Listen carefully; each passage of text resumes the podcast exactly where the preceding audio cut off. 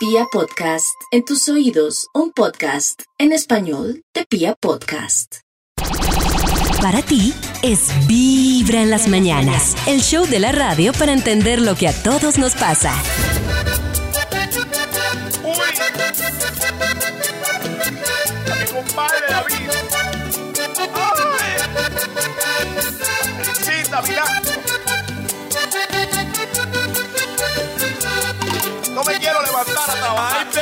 Morenita, que llegue a estas horas para visita en su cumpleaños. Tu sueño es que estás dormida. Gracias, Karencita. Pero es que en esta noche siento que mi vida deambula por la calle un poco resentida. A ver, A ver si con mirarte puedo consolarla. Si Tu ventana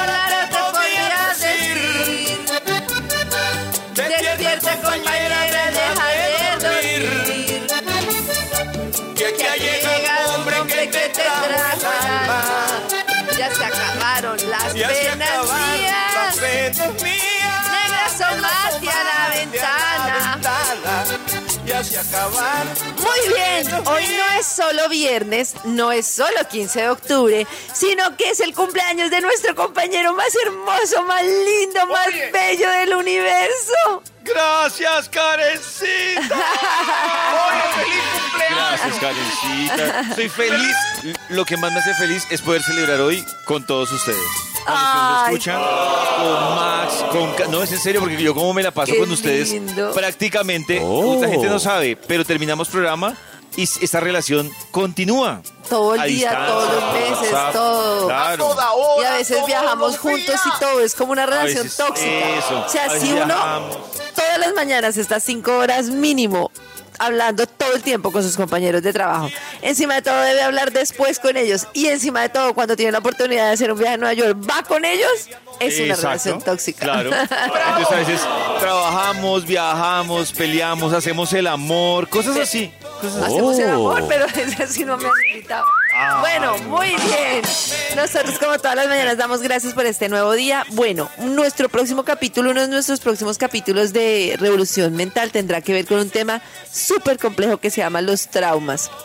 Y es que resulta que nosotros pensamos que los traumas son cosas muy graves que pasan durante la infancia, pero hoy se sabe que los traumas son cosas sencillas, que parecen sencillas, pero son muy graves, que marcan la vida de los niños, como por ejemplo el papá que está ausente, mm, digamos así sea, mentalmente, no físicamente, porque está todo el tiempo conectado con el trabajo, o el papá que pone el orgullo en sus niños y entonces lo presiona para que sea el mejor, porque es su motivo de orgullo, y toda esa cantidad de cosas dejan marcas en la infancia, pero el problema es que como no estamos acostumbrados a trabajar nuestros demonios, lo pasamos de generación en generación. Entonces es posible que si yo tuve un padre workaholic, yo también sea workaholic y eso afecte a mis niñas de la misma manera que me afecte a mí y así tras generaciones y generaciones. Y por eso es muy importante entender cómo lidiar con este niño interior y cómo generar un cambio que haga que las próximas generaciones pues puedan sentirse amadas con una autoestima importante, que tienen límites, pero sobre todo que fueron niños vistos, amados, porque para un niño ser visto es fundamental para su autoestima. Eh, bueno, eso será la revolución mental de la semana entrante. En tus oídos. Vibra en las mañanas. Llegó un momento difícil de la vida y es usted revisar, hacer conciencia en qué fase cree usted que está su relación. Llámese noviazgo o llámese matrimonio, unión libre o lo que sea. Cosa que yo digo que no es fácil identificar. No es fácil uno. A veces yo siento que, que puede pasar que uno de los dos piense que está en una fase y otro en otra. O sea, les pongo un ejemplo. Podemos hablar de fases de, no sé, eh, de enamoramiento, de pasión, de rutina, de aburrimiento. Pero a mí a veces me queda la duda si los dos están en la misma fase. O sea, si sí funciona así, que Karen está con Pacho y yo digo, Karen podría estar en la fase de pasión y Pacho de rutina. Pero ninguno, Uy, qué raro. ninguno, ninguno lo dice. O no sé si ustedes creen que sí, sí que ambos eso- sienten Uno la sabe. misma fase. Cierto, Estar en la Maxito, fase- uno sabe. Yo creo Sí, que sí, no. O sea que desde el noviazgo alguno de los dos no alcanzó la fase de enamoramiento, pero aún No, así no, pues, Maxito. se casa no y todo. eso. No digo, por ejemplo, que usted ahorita está en una fase en la que se siente enamorado, pero aún hoy habla con su novia y su novia no está en la fase de enamoramiento, sino su, su novia dice, no, yo estoy en la fase de, de pasión, que es muy o estoy en la fase ya de, de costumbre. Entonces, yo, por ejemplo, ah, ah, claro, aquí hay una diferencia, es que yo, digamos que, que como Karen un matrimonio tan largo y eso, pero yo lo que he visto es Y que... lo dijo triste, como en un matrimonio ahí Como tan Karen, no sé largo. No, no, no. No, pero lo que digo yo es que Muy largo yo en las ya. relaciones que he estado, sí me he fijado que siempre he estado en otra en la misma fase. casi siempre con fases diferentes. No ayuda Entonces, que, por ejemplo, ella se quede en la fase pasional y siempre esté toda arrebatada ahí. Y uno Podría pues ya está en la fase así Uy, como de paz y tranquilidad, pero arrebatado pues ella enciende la relación. llama con su Eso es horrible. Eso es horrible. Uno no les ha pasado uno todo arrebatado en una relación y la otra persona toda como. ¿Qué le pasó? Sí. Hágale, yo me dejo robar. todo ahí Eso así, simplona. así. Sí, todo ahí simplona y uno ahí dándolo todo en la pista. Uno ahí mandando uy selfies y no recibiendo nada a cambio. Yo, por ejemplo, yo, yo siento que una vez yo estaba en una fase de, venga, les digo yo, de entrega. Creo que estaba en esa fase, de entrega. Oh, fase de entrega. O sea, ¿Cuál de es entrega esa? Maxito es de no, hasta la muerte, hasta donde tengamos que llegar. Y siento que la otra persona está en una fase, no, yo, yo diría que de, de despedida. Y yo, Yo tengo una teoría con eso que dice David, y es que uno debe hacer un esfuerzo mental por bajarse al nivel en el que está la otra persona. Es decir, que si por ejemplo David va en moto, yo no puedo ir ahí en avión ahí como una loca Claro, desesperada. total, no, sí. bájese Sí. al avión. al car- Hay gente que está saliendo con alguien y ve que el otro no prende motores y se pega semejante volada. No, no. Eso se ve claramente en el centro comercial con las parejas. A ver cuál camina más rápido que el otro, cuál bota al otro tres cuadras. Ahí sí. ¡Espérame! Pero, Sí, pero sí, Galicia, sí. es el mejor de los mundos en el que uno Claro. se da cuenta en qué fase está. Pero también pasa, no sé, a mí me ha pasado que las dos cosas. Uno, que yo estoy en una fase, no me doy cuenta que la otra persona está en una fase totalmente diferente y muero engañado. Pero también me he dado cuenta que, por ejemplo, yo estoy en la fase del aburrimiento y la otra persona Y está la en la otra fase persona de... va como una Sí, moto, pero- eso es claro, peor, eso pero es si David analiza, Y uno cómo le eh, baja revoluciones, como, papito, se va. calma, papito. Cada mañana tu corazón no late, vibra. Empezamos a revisar opiniones que ustedes comparten a través de Instagram, de Twitter o con noticas de voz también, contándonos en qué fase de su relación de pareja cree que está. Por ejemplo, nos envían por escrito y dice buenos días amigos de Vibra. Mi nombre es Mariana. En este momento estoy en total relajación. La razón, estoy recién separada. Y mando una carita feliz. O sea, y está feliz, ni Sí. duelo tiene. Sí, nada. Yo creo que estaba, estaba mejor dicho, esperando deseosa esa fecha. Yo- es triste, ¿no? Porque quiere, eso, eso no habla muy bien de lo feliz que era en su relación. Pues No, bueno. imagínense, el pobre esposo está llorando. Mejor solita. En este Ahí. Él está infeliz. O puede que él esté feliz también. Estás escuchando Vibra en las mañanas. Y vamos a hablar de los compradores y lo que opinan los vendedores en general, Karencita. Es que hay frases de compradores que les sacan la piedra a los vendedores y ese es como el ranking de las frases que más le sacan la Ah, uy, piedra a los vendedores. Yo no, no soy vendedor, pero creo que identificadas vendedores. unas frases que a mí me da hasta vergüenza ajena escuchársela a un comprador a su vendedor. ¿Y por qué tan caro? ¿Y por qué tan caro? Uy, sí. Pero pues sí, pero es que hay cosas muy caras. ¿Por qué tan caro? Sí, pero, sí, pero si yo entro a, a Hugo Boss, no voy a pronunciar esa Eso, frase. ahí sí no- es que a mí es lo que me da piedra, lo que dice Max, que la gente dice que es buena para negociar, pero negocian con los, con los pequeños vendedores. Pero vaya y entran a un supermercado de cadena No, y- a ver si qué les van a decir cuando digan, ¿y por qué tan caro? No, Demuestra pues, uno pues que, que no sabe, entonces el vendedor le da piedra también. Si entro yo a la tienda de Mac y de- ¿Cuánto vale ese computadorcito? ¡Ocho millones! ¿Y por qué Entonces tan ya, caro? ¿Y por qué Entonces, tan caro? pues estoy muy en la caro, tienda pues. de- Muy Ahí bueno, pero muy caro. Claro, pero ahí le responden a uno, Karencita, ay, ese es el precio. Usted Es verdad, decide. son los mejores. Pues sí. Pues por el, precio, cierto, precio, ¿cómo es? No, pues con el precio, ¿cómo no va a ser bueno? Sí, claro. Sería el colmo que fuera malo. Mal si le digo eso al vendedor. Claro, pero van y le Eso dicen dice el eso, vendedor. van y le dicen eso al de la marca reconocida. Pero al que tiene su negocio, Sí. a ese sí le piden rebaja. Pero a mí también me da piedra que es que no sé si es a mí o que yo pregunto por ejemplo por unos tenis. ¿cierto? ¿Y esos tenis a cómo? pero, pero con mi voz, eh, es- esos tenis a cómo. Y me Ah, dice, yo- Esos, eh, esos, un millón. Pero, pero un momento, para usted tengo estos de 30 mil. Un momento, Oiga. Pero Maxito le están dando una posibilidad antes de que diga, ¿y por qué tan caro? sí, pero ¿por qué los más pobres? Pues está Ajá. bien. Oiga, Max, pero cuando yo tengo un almacén, voy a hacer eso. Cuando alguien me diga, ¿y por qué tan caro? Le digo, ah, no, no se preocupe, para usted tengo estos de 20 mil. Ya, bueno, pero después de la pregunta. Eso está bien. eso es la Sí, pregunta. Cuando le dicen, también les da mucha rabia cuando dicen, ¿será que alguien me puede ayudar? Uy, pero es que hay veces que uno llega No, a una tienda y nadie, nadie es como... de Ay. Ustedes vieron que esta semana fue tendencia una queja que hicieron de un famosísimo almacén de ropa en, pues que no está solo ¿Cuál en será? Colombia, sino que está en otros lados. eh, Uy, más y era pistas. eso.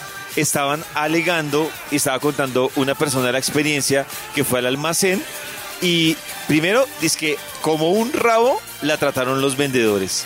Ah, Y son muy pinchados Sí, en varios almacenes. muy pinchados. Sí. Y a partir de ese tweet que puso esta semana, esa persona contando su historia, eh, empezaron muchos a decir, sí, claro, yo también dejé de comprar allá porque tocaba rogarle a, a los vendedores que lo atendieran a uno, lo un atendían momento. súper mal. Y No, Ah, muy quisquillosos me parecen. Muy, Porque yo prefiero mil veces, no, por ahí, siete veces las tiendas donde no hay nadie a las tiendas donde hay una señora persiguiéndome desde que Pero entro. pongan maquinita para verificar el precio. Claro, Ush, Maxito, es que deberían poner, o sea, No. yo- Maquinita y ya, uno que necesita Exacto, saber el precio y si hay uno no la usa disponibilidad. casi hay almacenes porque- que uno la pone y dice, Exacto. quedan tantos Pero hay otras cosas que uno necesita. 30 mil. Necesita colores, texturas, tallas, aparte de precios. Sí, pero se me Oh. puede, es un gran El dilema, truco. pero se me puede escoger. Yo prefiero tener yo que buscar al vendedor Eso. un vendedor Yo que también, porque la señora a acosando, respirándole a uno en la nuca, es horrible. La solución para la próxima vez que entren a una tienda de estas donde no atiende nadie, no se sabe quiénes son los que trabajan ahí, es empiecen a reblujar todo. Karencita, coge, coge eh, donde están las camisetas dobladitas y desdóblalas todas buscando la talla. Ahí mismo llega. ¿Cuántas veces doblarán los vendedores, güey Voy a madre? aprovechar para 80 ahí mismo. Voy a aprovechar para Ahí hacer mi- una ahí denuncia. mismo. Oye, ¿qué Ahora está hay muchos, ahí? hay muchos Sí. centros comerciales que están permitiendo en los parqueaderos dentro del centro comercial unos vendedores que ofrecen unas cosas como que para limpiar el carro y eso. Y entonces Uy. están regados en todo el centro comercial. Y está, uno está cuadrando el carro y ya están ahí encima mirando en qué momento se baja uno del carro para ofrecer. Y no, no, pero déjeme bajarme del carro, es una vaina. No, David, en ese caso usted dice, déjeme sacar el cajero y ya vuelvo. Sí, sí, ya, ya lo espero. Al aire. Vibra en las mañanas. También quiero recordarles algo, algo interesante, y es que ustedes saben que este fin de semana incluye puente y el lunes festivo en Vibra nos vamos de Vibra Picnic compensar para entregar muchos círculos para que ustedes nos acompañen el próximo sábado 23 de octubre. Pero además vamos a estar durante todo el día escuchando canciones de mi generación. Es decir, una canción que lo haya marcado usted en su generación. Que su generación pudo haber sido, por ejemplo, cuando se estaba graduando. Esa podría ser la generación. ¿Qué canción sonaba, estaba fuerte en su generación? Yo me acuerdo cuando yo estaba graduándome del colegio, estaba muy fuerte La Mosca y sonaba ¿Ah, sí? muchísimo una canción que se llamaba Yo te quiero dar. Yo te quiero dar. No importa el David lugar, en once todo el borracho. sol es siempre igual. Esa, esa de Karencita sí me tocó a mí en 11. ¿Ah, sí? La de Enanitos Verdes y fue mi, fue mi banda sonora de... de- de- no. Esa, esa. Qué ya, hermoso, tranquilo, David. Davidcito. Qué hermoso. Pero yo tengo suerte porque... Porque la canción Mi Generación de Cepeda es mi generación. Cepeda ¿Ah, y yo sí, somos Maxito? contemporáneos. Ah, entonces te sale. Y me sale toda, desde el calcetose que mi mamá me ponía a las cuatro. Pues vamos a escuchar esas canciones que marcaron su generación, la generación de cada uno de nosotros, este lunes y además acompañados con la entrega de círculos para que nos acompañen en nuestro Vibra Picnic. Todo eso va a pasar este lunes festivo, así que tienen que estar ustedes muy pendientes de Vibra. Incluso más adelante podríamos pegar una revisadita a esas canciones de la generación como para ir calentando motores para el especial. Mientras tanto, hoy que estamos hablando de en qué fase del amor cree que, o en qué fase cree que está su relación, El amor está. Vamos a hablar de dos cosas. Los expertos hablan de siete etapas del amor. Incluso, en algunos casos, casos, hablan de la duración. Ellos hablan de la primera fase que Karencita aquí nos ha hablado muchísimo y es la de la atracción. Ay, más bella esa fase. Oh. Claro que son cambios fisiológicos, es una atracción. Dopamina a la lata. Exacto, una atracción física y Besos sexual lentos. Que es la locura, hay mucha intimidad, mucha pasión. Esa es la fase de atracción. La segunda que mencionan acá es la de las citas. Dicen que en la fase de las citas es donde los químicos llegan a sus niveles máximos de los que nos Karencita nos ha mencionado muchas veces, dopamina, oxitocina, eh, ho- hormonas sexuales. ¿No venderán eso en, en pastillas o en aceites? Estaría averiguar. bien. Me da un ¿Qué- qué- aceite de dopamina. Me da una dopaminita, me da una dopaminita. Oh. De más que los, las drogas tienen es eso. Ay, horrible, qué susto. Y uno después ese bajonazo. Me da un... Me da un Y eso es lo triste, claro. Luego llega una etapa que genera muchísimo estrés, pero gracias a este estrés es que logran llegar a la etapa de el enamoramiento. Y ahí es donde la hormona de la felicidad. Pero, pero, ¿cómo es el estrés? ¿Cómo es el estrés? ¿En qué consiste? Karencita, se supone que el estrés funciona, eso lo veíamos en el, en el documental que nos recomendó Maxito, y es que la gente tiene mal contemplado el tema del estrés porque piensan que el estrés tiene una connotación negativa, y realmente el estrés lo que hace es preparar al cuerpo para, un, para una sensación externa. Gracias al estrés, por ejemplo, es que uno dice, me tengo que poner pinta. Gracias al estrés es que uno llega puntual a la cita. Gracias al estrés claro. es que uno mira estrategias. Gracias, conquista. estrés. Gra- Va a conocer caso- otro señor. Eso sí, algo así. Es estrés. Exactamente. Y Nos gracias ponemos al las estrés, pilas con el estrés. gra- gra- gracias al estrés es que uno logra enamorar. Luego llega el inicio de la relación, que ahí ya va ligado a temas de responsabilidades Es muy y compromisos. Es muy divertido porque yo estoy más o menos cronometrando esto y a mí me da ahí por ahí tres o cuatro meses. De pronto Nata va, iría en cuatro días. Claro, exactamente. Sí, Sí, sí. podría. Pero Maxito, aquí va, porque después de este inicio de la relación y todo lo que empieza en la relación, ah bueno, que en el tema de la relación hay un, te no sé si Karencita lo ha escuchado, yo lo escuché muchísimo, la verdad yo no lo entendía y me lo han tenido que expli- explicar muchas veces y es el famosísimo triángulo de Stenberg. Karencita sí lo ha. lo ¿Cómo es el triángulo de Stenberg? No, Stenberg. Eh, esa es una teoría que tienen que dicen que a partir de interacciones, las interacciones para uno enamorarse tiene tres componentes. Y ahí se construye un triángulo, por eso son tres componentes. Uno es, o tú te enamoras por- o, o creas un amor por un lado del tema de la intimidad, o por el lado de la pasión, o por el lado del compromiso. Y dependiendo de dónde se construya tu, tu relación de pareja, digamos, eso tiene una implicación. Entonces, por ejemplo, si se Ah. construyó por el lado de, de, no sé, el amor romántico. Entonces, el amor romántico tiene dos ingredientes, pasión e intimidad. Y muchas personas construyen las relaciones por ese lado. Otro, por ejemplo, eh, el cariño. El cariño tiene solo intimidad. Entonces dicen que cada pareja Uy, Wow. construye una, una relación por un lado diferente. Yo lo he escuchado, lo que pasa es que Uy. la verdad he visto muchas veces el triángulo, pero yo pensaba al principio que uno tenía que tener todo eso para construir el amor. Carajo. Y mira, Ay, o sea que- no. No. Entiendo. Se necesitan dos de, dos de las del triángulo. Eso, entiendo que quizás entonces nuestras abuelas o mamás eh, empezaron todo desde el compromiso, porque no habían ni probado ni lo uno ni lo otro. Claro, ¿Cierto? Maxito, por ej- exacto, por ejemplo, ese que dice Maxito, cuando la, la- una relación se construye Gracias, compromiso, profe. en ese triángulo yo lo llaman amor vacío. Así se llama esa Amor categoría. vacío. Amor, sí. O sea que uno O sea, siempre no hay tiene nada o que un amor algo. romántico o un amor fatu, fatu, fatu. Un amor fatuo o un amor sociable. Sí, exactamente. Exacto. Uy, Karencita. No hay un espacio no. ocupando otro. O sea, hay Pero- vacío. Pero aquí va lo triste. Aquí va cuánto duran esas fases. Karencita muchas veces nos ha hablado de esos periodos y hemos debatido No, aquí qué el tema de triste. tiempos.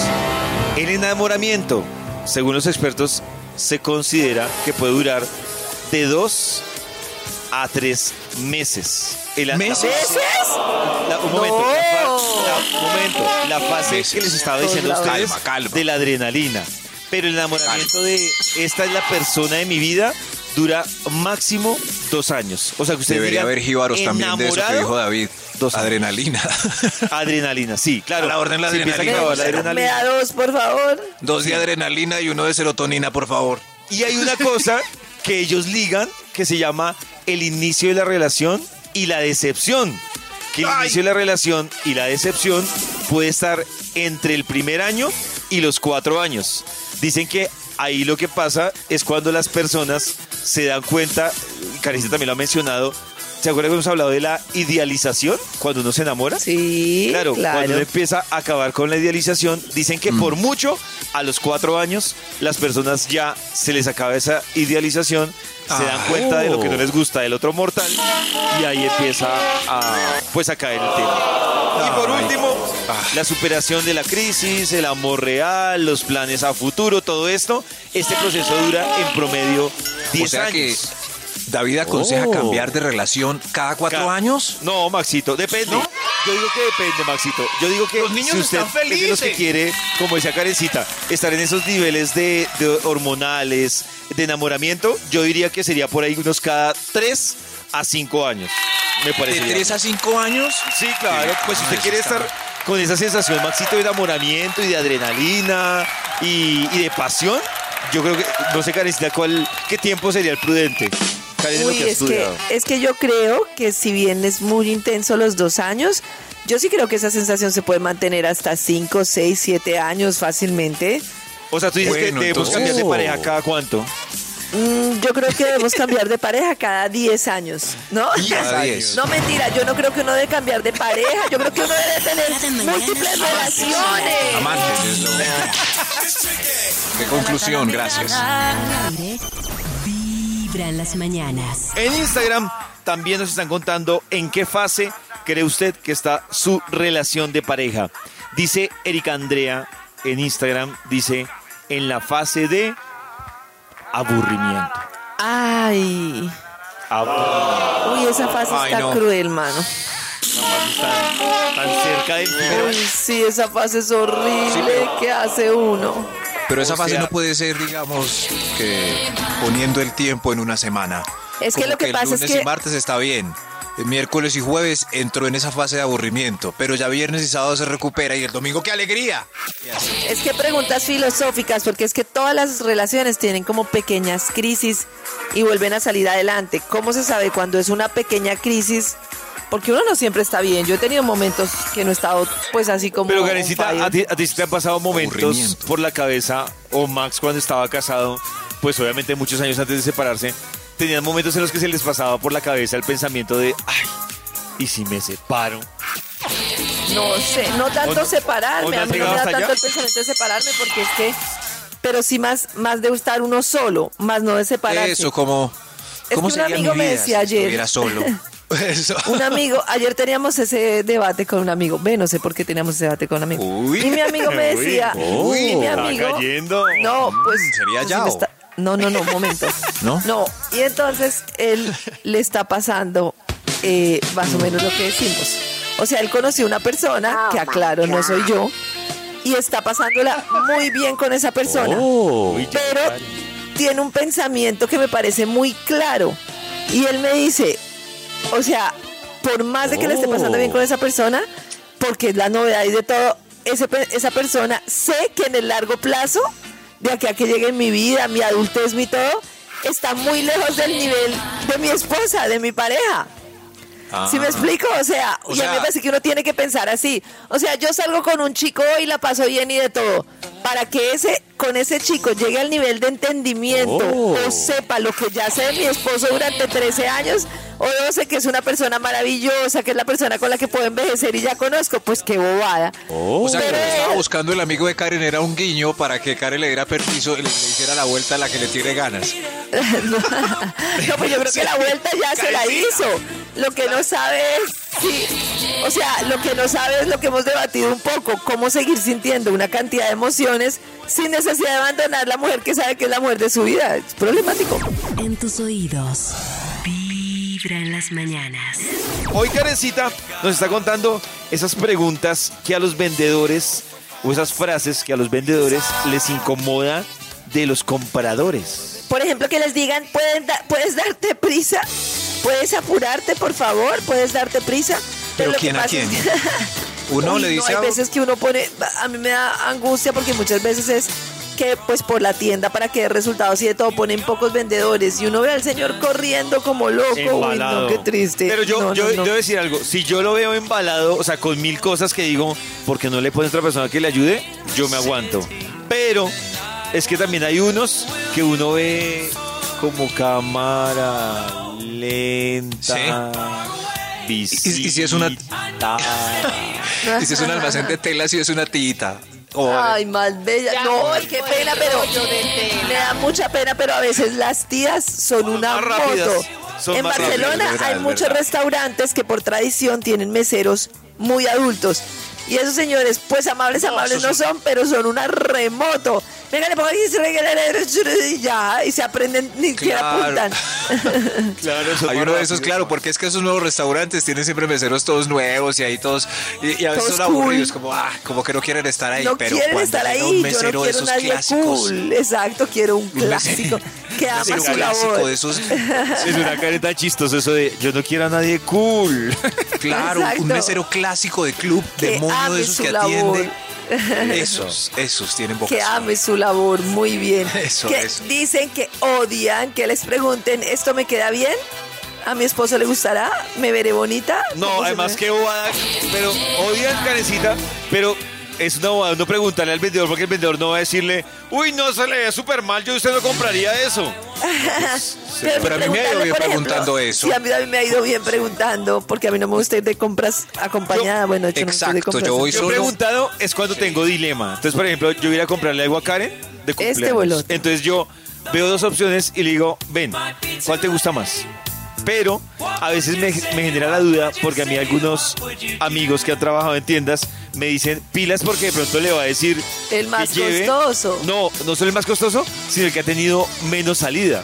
Ay, güey, Que el menos salida uno podría ser el más feito. No, pero es que David va muy desconfiado. No se puede desconfiar así del mundo. Entonces uno Claro, no yo sé a nada quién- ni hace nada. con la que con la que me está atendiendo en el almacén, voy solo. E hice match. A ella le pregunto y me han dicho la verdad. Claro, o a veces pues veo que el gusto no es tan efectivo.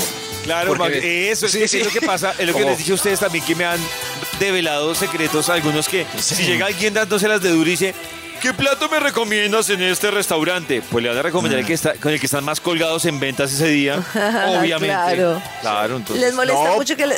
¿Qué, Maxito? No, no, no, mentiras, mentiras. Me da otra tallita, me da otra tallita, pero es que pues ¿qué hacemos? Si Pero ¿qué otra hace- qué culpa sí, uno? ¿Qué culpa? O que por ejemplo Pero a mí sí le que digan a uno, Es que hay de todo, porque es que hay unas tan queridas que como vamos solos a comprar ropa, yo me meto al vestier y Uy, hice Max, ¿le tanto match que ella me dice, Le quedó bien, le quedó. Aquí le traje el L. Y yo, ¡ay, qué belleza! Uy, pero ahí ya hay amor. Claro, Que Max. entren con comida local y entonces el vendedor diga, no se puede entrar con comida local. No, es que yo no voy a comer en el local. Oh. Ah. Porque es que el punto es que la comida puede dañar la ropa, yo qué sé. claro, yo entiendo. Claro. Uno ahí, hay- el perro caliente guardado. Si es que no, es no. nada- no es agradable. Para el que no está comiendo, no es agradable, la verdad. Claro. Ni ni. Que estén atendiendo a una persona y la persona esté en el celular y duren tres horas atendiéndola que va, me dice, ya pago, estoy en el celular, espere, y en una llamada y le pasa una tallita, una llamada y así Uy, a mí, como a sí me da pena, me da pena ir con alguien que el vendedor esté esperándole que, que le responda o que le pague y el otro hablando por celular, sí me parece muy pailes. Me parece Uy, sí. Muy mal. me parece. Pero por favor. Cada mañana tu corazón no late, vibra. El personaje de la semana. Ese que terminó opacando Uy. noticias, terminó opacando chismes, se volvió famoso en las redes sociales, la gente sigue hablando. Y quiero contarles que ese personaje que les traemos para esta semana, que es el personaje de la semana, es nada más y nada menos que Camilo. ¿Quién? Sí, señores. Camilo. Uy, claro, por todo lo que la lora que Camilo, Cami, bueno, Maxito, realmente serían dos personajes. Sería porque Camilo no hubiera sido noticia esta semana y no hubiera sido el personaje de la semana. Gracias a su esposa Eva Luna. Ah, yo creí que iba, a, de- que iba a decir gracias a un espermatozoide de No, no. Camilo. También, pero también ese espermatozoide de Camilo no hubiera sido nada sin el óvulo de Eva Luna.